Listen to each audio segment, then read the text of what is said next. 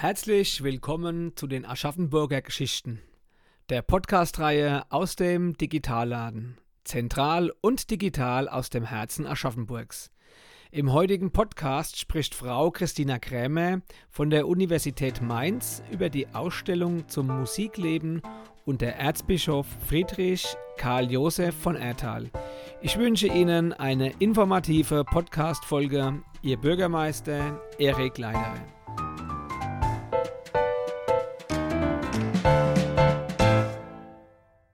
Liebe Frau Krämer, vielen Dank, dass Sie unsere Einladung zu einem Gespräch im Digitalladen angenommen haben. Sie betreuen die Ausstellung zum Musikleben unter Erzbischof Friedrich Karl Josef von Erthal, die auch in Aschaffenburg gezeigt wird. Diese Ausstellung war zunächst in Mainz von September 2019 bis Februar 2020 in der Martinusbibliothek zu sehen. Wie ist es zu dieser Ausstellung gekommen? Gibt es einen besonderen Anlass dazu? Vielen herzlichen Dank für die Einladung, dass ich hier sein darf. Also die Ausstellung in Mainz wurde ursprünglich von Studenten der, des Masterstudiengangs Musikwissenschaft in Mainz erarbeitet, pünktlich zum 300. Geburtstag von Erthal.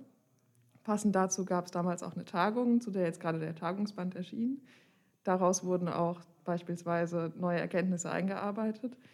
Und dass die Ausstellung jetzt übernommen werden konnte, ähm, das ging auf Initiative des Stadt- und Stiftsarchivs hier in Aschaffenburg durch Corona kommt es jetzt dazu, dass wir quasi pünktlich zum nächsten Geburtstag fast oder zum nächsten Jubiläum fast die Ausstellung zeigen können. Nächstes Jahr ist nämlich dann der 200. Todestag von Erdhall.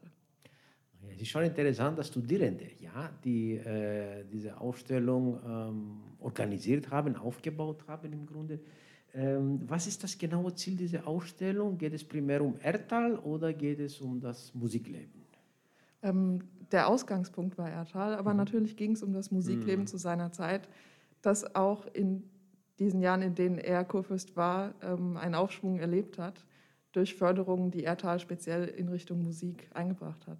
Also der Ertal hat schon eine wichtige Rolle gespielt, ja, für die, für die Kultivierung sozusagen oder für die Verankerung des, des Musiklebens. Ja, er hat mhm. auf jeden Fall die, selbst wenn er nicht persönlich für einzelne Veränderungen verantwortlich war, hat er auf jeden Fall das Klima geschaffen, dass es möglich war, kulturell, dass das Leben dort florieren konnte.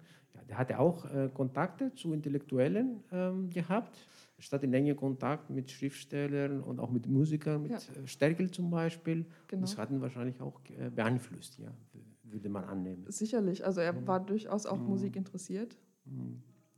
Und unter ihm gab es relativ große Reformen in der Hofkapelle. Vorher war die Hofkapelle überaltert, dadurch, dass ähm, Musiker, wenn sie so alt wurden und in Pension gegangen sind, dass niemand nachfolgte. Dementsprechend wurde die Kapelle immer kleiner und immer älter. Und unter ihm wurden dann neue namhafte Künstler von außerhalb gewonnen, aber durchaus auch Nachwuchskräfte, die dann später die leer gewordenen Posten aufgefüllt haben. Ähm, können Sie uns kurz das Programm der Ausstellung schildern? Ähm, was erwartet die Besucher der Ausstellung?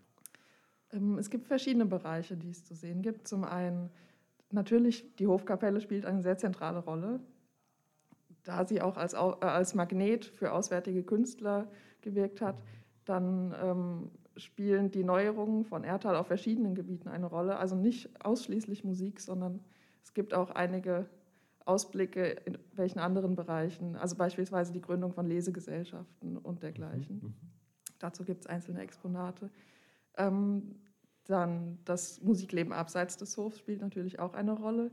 Wir haben verschiedene Verlagsgründungen in der Zeit. Dementsprechend ähm, konnte die Bevölkerungsgruppe, die sowieso Zeit hatte, sich privat mit Musik zu beschäftigen, ähm, konnte sich Musikalien zulegen. Auch der Hof wurde versorgt, beispielsweise vom Musikverlag Schott, der Pflichtabgaben zu leisten hatte. Dann kommt jetzt neu dazu natürlich der Aspekt Aschaffenburgs als Zweitresidenz. In den Sommermonaten war der Hof üblicherweise mehrere Monate lang in Aschaffenburg, auch die Hofkapelle. Dort fand ein Teil der Konzerte statt. Also ähm, über ein komplettes Jahr hinweg gab es etwa 120 Konzerte, von denen etwa 40 in Aschaffenburg stattfanden. Mhm, mhm. Teilweise auch unter freiem Himmel. Das sind schon viele, ja, die ja. Äh, Konzerte, ja. Also schon ähm, ein reges kulturelles, äh, musikalisches Leben, kann man sagen, ja, zu dem Zeitpunkt in Genau. Aschaffenburg. Und dann stellt sich natürlich die Frage, was ist denn in Aschaffenburg eigentlich, wenn der Hof nicht in Aschaffenburg ist? Mhm, mhm. Und dazu gibt es auch noch nicht so wahnsinnig viel Forschung. Also das sind dann eher Tendenzen, die vorgestellt werden können. Es gibt natürlich Kirchenmusikpflege, aber über privates Musizieren ist es halt einfach schwierig, Informationen zu finden, da es dazu wenige Aufzeichnungen gibt. Also die Quellenlage ist nicht so ergiebig, ja, wenn ich das so formulieren kann. Ja, ja, Mhm. durchaus. Ja, das ist natürlich schade. Gibt es ein besonderes Exponat in der Ausstellung? Ähm, es gibt ein Exponat, das mir persönlich besonders am Herzen liegt. Das ist nämlich ganz zufällig aufgetaucht bei der Planung, ähm, wie wir die Betri- Vitrinen bestücken möchten. Nämlich gibt es im Stadt- und Stiftsarchiv äh, eigentlich nahezu keine Musikalien, aber aufgetaucht ist ein Libretto, das so der Musikwissenschaft noch nicht bekannt war. Also es wusste niemand, dass es existiert und vor allem auch nicht, dass es hier in der Bibliothek liegt. Und das gibt nochmal Hinweise auf auch eine Aufführung, die unbekannt war. Also es, es hat ein sehr, sehr interessantes Vorwort. Und ähm, es geht um eine Aufführung in Mainz von einem Oratorium von Haydn. Und die, das Oratorium wurde extra umgearbeitet für die Aufführung dort. Und das alles ist in dem Vorwort beschrieben. Ab wann äh, ist die ähm, Ausstellung zu besuchen? Die Ausstellung eröffnet hoffentlich am 1. Juni und ist dann für sechs Wochen zu sehen bis zum 16. Juli. Hoffen wir, dass alles gut geht bis dahin und äh, dass, die, dass die Besucher ähm, die Ausstellung besuchen können. Ähm, wie können sich Bürgerinnen und Bürger über die Ausstellung informieren? Ähm, vielleicht auf der Homepage Genau. des Stadtarchivs zum Beispiel. Ja, Genau. Ist das alles, alle Informationen sind da. Äh, liebe Frau Kremer, ich danke Ihnen für dieses Gespräch.